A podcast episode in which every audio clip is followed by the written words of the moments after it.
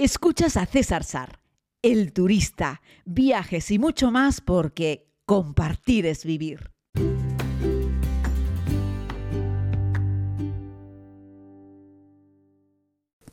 Muy buenos días a todos y a todas, querida comunidad. Les hago este podcast a orillas del, del lago Mañara.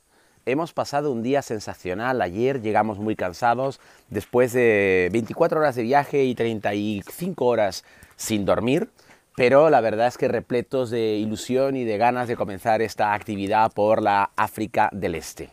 Hay que reconocerles que encontrarse aquí en un lugar como este, en la zona de Karatu, pero directamente a orillas del lago Mañara, es sencillamente mágico sensacional. Está la comunidad, los amigos con los que he venido aquí de viaje, con esta preciosa familia, emocionados. Todo el mundo ha visto animales ayer por la tarde, nos hemos podido dar un baño en una piscina sin fin, forrada completamente en piedra, con una temperatura muy agradable.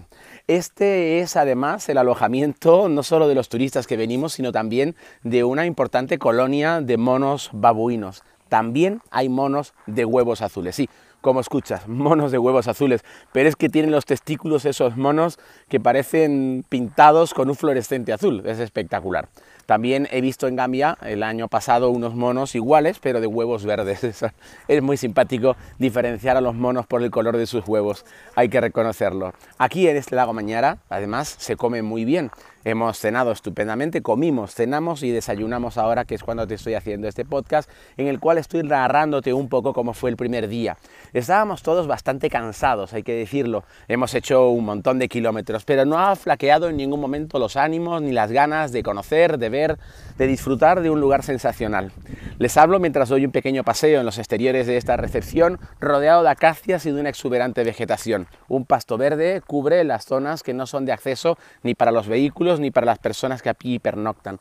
Pero esa zona verde precisamente es la que sirve de pasto para los animales que libremente entran desde el exterior de la zona de conservación del lago Mañara. Tanto es así que ayer por la noche encontramos dentro del recinto, es decir, directamente al lado de alguna de nuestras tiendas, hipopótamos que habían entrado a pastar.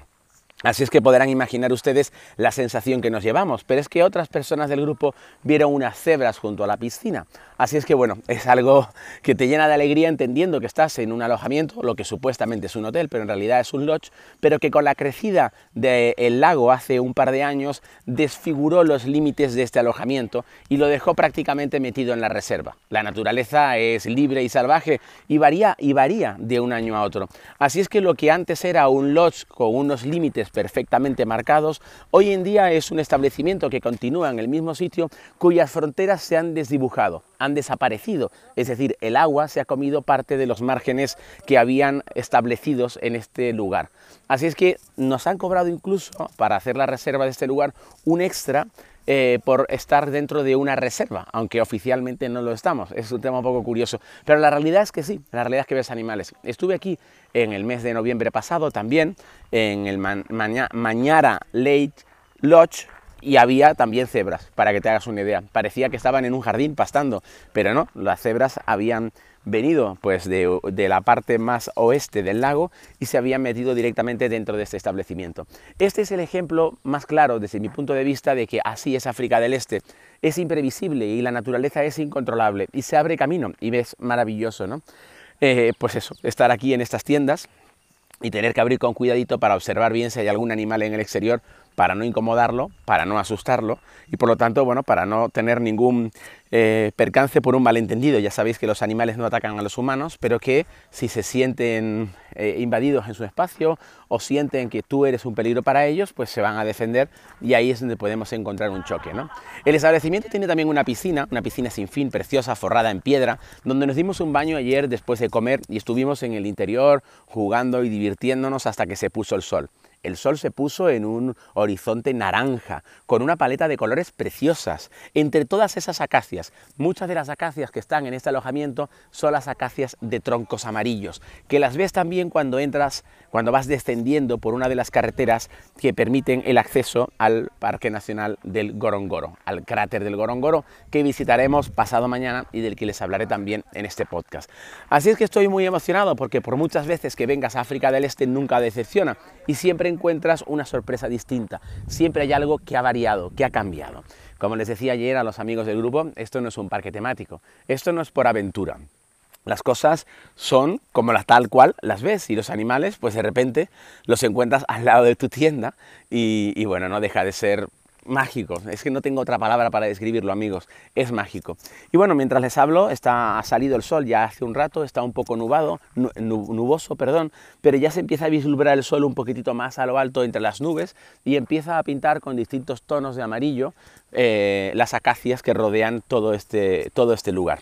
Nuestros jeeps ya están listos, con nuestros conductores que están preparados, la familia va llegando poco a poco a la recepción, los masáis van trayendo las maletas de los mismos, vamos haciendo el checkout, dejaremos las propinas y a partir de aquí emprenderemos el que para mí es uno de los días más importantes de esta ruta africana.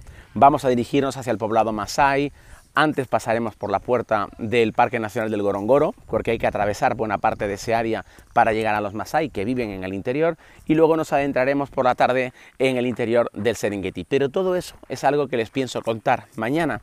Hoy simplemente quería mostrarles un poco y transmitirles un poco cómo fue la dura pero maravillosa jornada de ayer que nos trajo a este bello rincón del mundo que yo sin dudar alguno te recomiendo para ti también.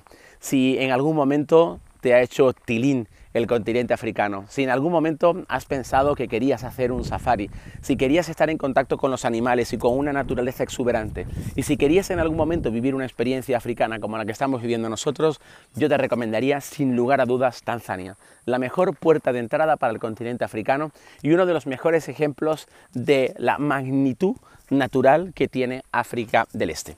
Así es que desde este pequeño, bueno, pequeño, desde este gran y hermoso rincón del mundo, a orillas del lago Mañara, me despido. Mañana será otro día. Seguiremos aquí, en tierras africanas.